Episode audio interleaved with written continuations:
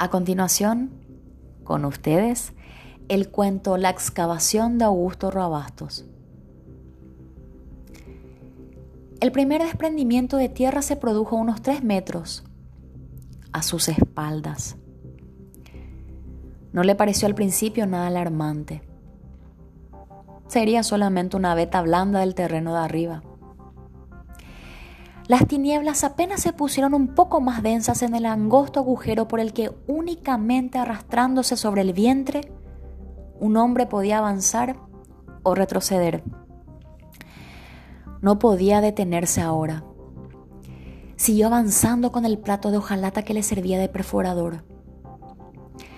La creciente humedad que iba impregnando la toscadura lo alentaba. La barranca ya no estaría lejos a lo sumo unos 4 o 5 metros, lo que representaba unos 25 días más de trabajo hasta el boquete liberador sobre el río. Alternándose en turnos seguidos de 4 horas, seis presos hacían avanzar la excavación 20 centímetros diariamente. Hubieran podido avanzar más rápido, pero la capacidad de trabajo estaba limitada por la posibilidad de desalojar la tierra en el tacho de desperdicios sin que fuera notada se habían abstenido de orinar en la lata que entraba y salía dos veces al día. Lo hacían en los rincones de la celda húmeda y agrietada, con lo que si bien aumentaban el hedor siniestro de la reclusión, ganaban también unos cuantos centímetros más de bodega para el contrabando de la tierra excavada. La guerra civil había concluido seis meses atrás. La perforación del túnel duraba cuatro.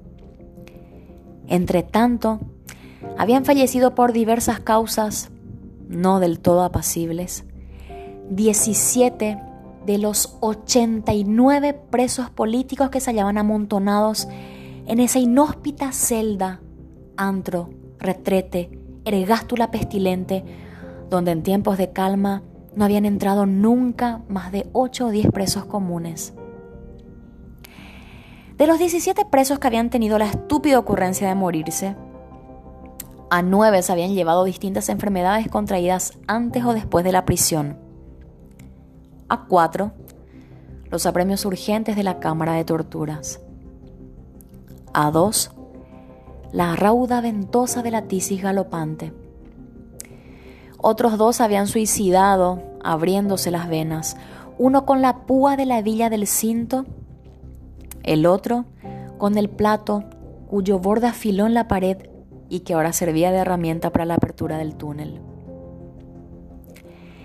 Esta estadística era la que regía la vida de esos desgraciados, sus esperanzas y desalientos, su congoja callosa pero aún sensitiva, su sed, el hambre, los dolores, el hedor, su odio encendido en la sangre, en los ojos, como esas mariposas de aceite que a pocos metros de allí, tal vez solamente un centenar, brillaban en la catedral delante de las imágenes. La única respiración venía por el agujero a un ciego, a un no nato, que iba creciendo como un hijo en el vientre de esos hombres ansiosos. Por allí venía el olor puro de la libertad, un soplo fresco y brillante entre los excrementos. Y allí se tocaba, en una especie de inminencia trabajada por el vértigo, todo lo que estaba más allá de ese boquete negro. Eso era lo que sentían los presos cuando escarbaban la tosca con el plato de hojalata en la noche angosta del túnel. Un nuevo desprendimiento le enterró esta vez las piernas hasta los riñones. Quiso moverse, encoger las extremidades atrapadas, pero no pudo. De golpe tuvo exacta conciencia de lo que sucedía, mientras el dolor crecía con sordas puntadas en la carne, en los huesos de las, en los huesos de las piernas enterradas. En los huesos de las piernas enterradas no había sido una simple veta reblandecida. Probablemente era una cuña de tierra, un bloque espeso que llegaba hasta la superficie. Probablemente todo un cimiento que se estaba sumiendo en la falta, probablemente todo un cimiento que se estaba sumiendo en la falla provocada por el desprendimiento. No le quedaba otro recurso que cavar hacia adelante, con todas sus fuerzas, sin respiro. Cavar con el plato, con las uñas, hasta donde pudiese. Quizá no eran cinco metros los que faltaban. Quizá no eran 25 días de zapa los que aún lo separaban del boquete salvador de la barranca del río. Quizá eran menos, solo unos cuantos centímetros, unos minutos más de arañazos profundos se convirtió en un topo frenético. Sintió cada vez más húmeda la tierra. A medida que le iba faltando el aire, se sentía más animado. Su esperanza crecía con la asfixia. Un poco de barro, un poco de barro tibio entre los dedos le hizo prorrumpir en un grito casi feliz. Pero estaba tan absorto en su emoción la desesperante tiniebla del túnel lo envolvía de tal modo que no podía darse cuenta de que no era la proximidad del río, de que no eran sus filtraciones las que hacían ese lodo tibio, sino su propia sangre brotando debajo de las uñas y en las yemas heridas por la tosca.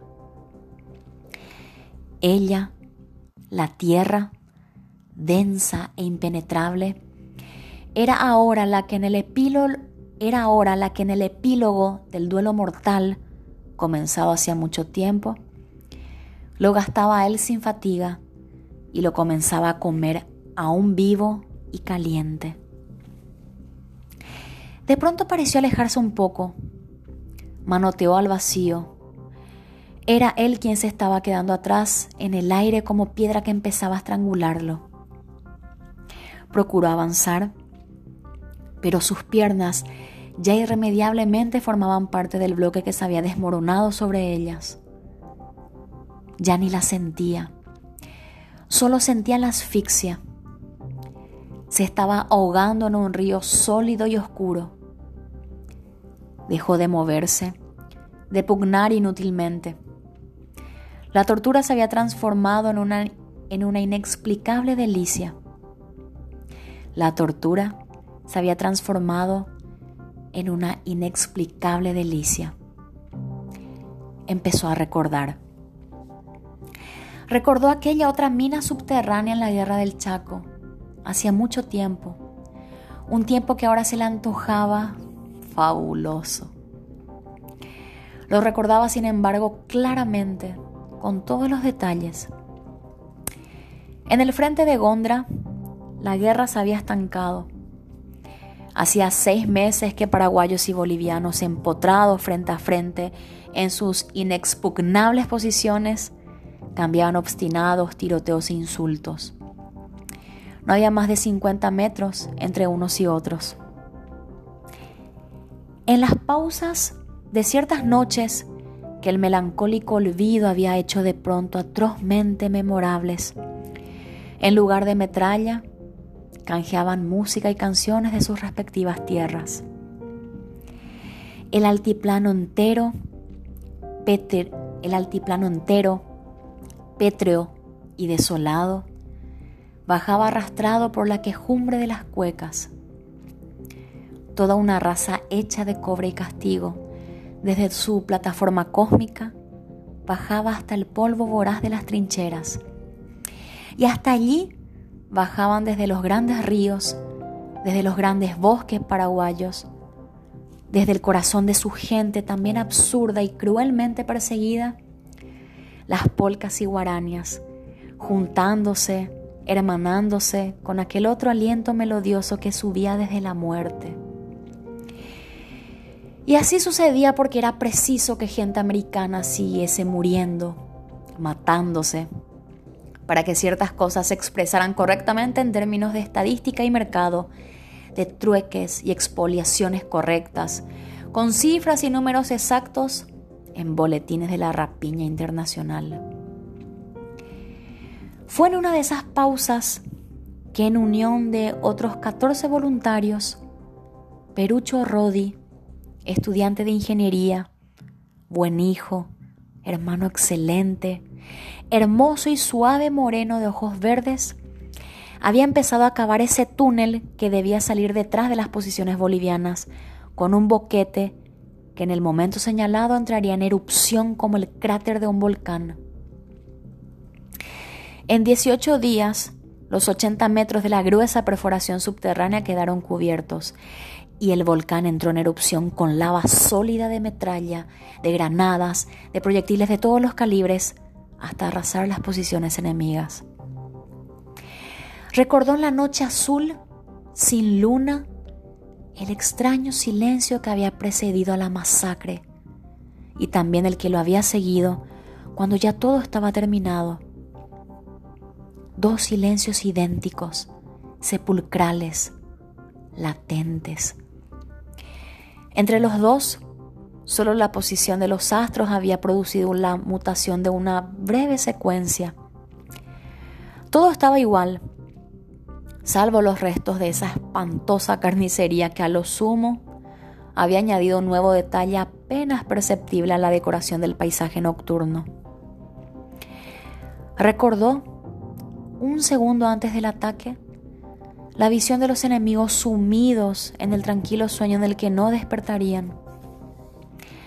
Recordó haber elegido a sus víctimas, abarcándolas con el girar aún silencioso de su ametralladora sobre toda una de ellas, un soldado que se retorcía en el remolino de una pesadilla. Tal vez soñaba en ese momento en un túnel idéntico pero inverso al que les estaba acercando al exterminio. En un pensamiento suficientemente extenso y flexible, esas distinciones en realidad carecían de importancia era despreciable la circunstancia de que uno fuese el exterminador y otro la víctima inminente. Pero en ese momento todavía no podía saberlo. Solo recordó que había vaciado íntegramente su ametralladora. Recordó que cuando la automática se le había finalmente recalentado y atascado, la abandonó y siguió entonces arrojando granadas de mano hasta que sus dos brazos se le durmieron a los costados. Lo más extraño de todo era que mientras sucedían estas cosas, habían atravesado recuerdos de otros hechos reales y ficticios que aparentemente no tenían entre sí conexión y acentuaban, en cambio, la sensación de sueño en el que él mismo flotaba. Pensó, por ejemplo, en el escapulario carmesí de su madre, real, en el inmenso panambí de bronce de la tumba del poeta Ortiz Guerrero, ficticio en su hermanita María Isabel, recién recibida de maestra. Real. Estos parpadeos incoherentes de su imaginación duraron todo el tiempo. Recordó haber regresado con ellos chapoteando en un vasto y espeso estero de sangre. Aquel túnel del Chaco y este túnel que él mismo había sugerido cavar en el suelo de la cárcel, que él personalmente había empezado a cavar y que, por último, solo a él le había servido de trampa mortal. Este túnel y aquel eran el mismo túnel. Un único agujero recto y negro con un boquete de entrada, pero no de salida. Un agujero negro y recto que a pesar de su rectitud le había rodeado desde que nació como un círculo subterráneo irrevocable y fatal un túnel que tenía ahora para él 40 años, pero que en realidad era mucho más viejo, realmente inmemorial. Aquella noche azul del Chaco, poblada de estruendos y cadáveres, había mentido una salida, pero solo había sido un sueño, menos que un sueño la decoración fantástica de un sueño futuro en medio del humo de la batalla. Con el último aliento, Perucho Rodi la volvía a soñar, es decir, a vivir. Solo ahora que el sueño lejano era real, y ahora sí que avistaba el boquete enseguecedor, el perfecto redondel de la salida. Soñó, recordó que volvía a salir por aquel cráter en erupción hacia la noche azulada, metálica, fragorosa. Volvió a sentir la ametralladora ardiente y convulsa en sus manos. Soñó, recordó que volvía a descargar, que volvía a descargar. Soñó, recordó que volvía a descargar ráfaga tras ráfaga y que volvía a arrojar granada tras granada. Soñó, recordó la cara de cada una de sus víctimas. Las vio nítidamente. Eran 89 en total. Al franquear el límite secreto, las reconoció en un brusco resplandor y se estremeció. Esas 89 caras vivas y terribles de sus víctimas eran y seguirán siéndolo en un, en un fogonazo fotográfico infinito las de sus compañeros de prisión, incluso los 17 muertos a los cuales había agregado uno más. Se soñó entre esos muertos. Soñó que soñaba en un túnel. Se vio retorcerse en una pesadilla, soñando que cavaba, que luchaba, que mataba. Recordó nítidamente el soldado enemigo a quien había abatido con su ametralladora mientras se retorcía en una pesadilla. Soñó que aquel soldado enemigo lo abatía ahora a él con su ametralladora tan exactamente parecido a él mismo que se hubiera dicho que era su hermano mellizo. El sueño de Perucho Rodi quedó sepultado en esa grieta como un diamante negro que iba a alumbrar aún otra noche. La frustrada evasión fue descubierta.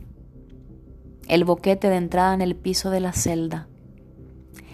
El hecho inspiró a los guardianes. Los presos de la celda 4, llamada Valle I, menos el evadido Perucho Rodi, a la noche siguiente encontraron inexplicablemente descorrido el cerrojo. Sondearon con sus ojos la noche siniestra del patio. Encontraron que inexplicablemente los pasillos y corredores estaban desiertos. Avanzaron no enfrentaron en la sombra la sombra de ningún centinela. Inexplicablemente, el caserón circular parecía desierto. La puerta trasera que daba a una callejuela clausurada estaba inexplicablemente entreabierta. La empujaron, salieron. Al salir, con el primer soplo fresco, los abatió en masa sobre las piedras el fuego cruzado de las ametralladoras que las oscuras troneras del panóptico escupieron sobre ellos durante algunos segundos. Al día siguiente la ciudad se enteró solamente de que unos cuantos presos habían sido liquidados en el momento en que pretendían evadirse por un túnel. El comunicado pudo mentir con la verdad. Existía un testimonio irrefutable, el túnel. Los periodistas fueron invitados a examinarlo. Quedaron satisfechos al ver el boquete de entrada en la celda. La evidencia anulaba algunos detalles insignificantes. La inexistente salida que nadie pidió ver. Las manchas de sangre aún frescas en la callejuela abandonada. Poco después, el agujero fue cegado con piedras y la celda 4, Valle I, volvió a quedar abarrotada.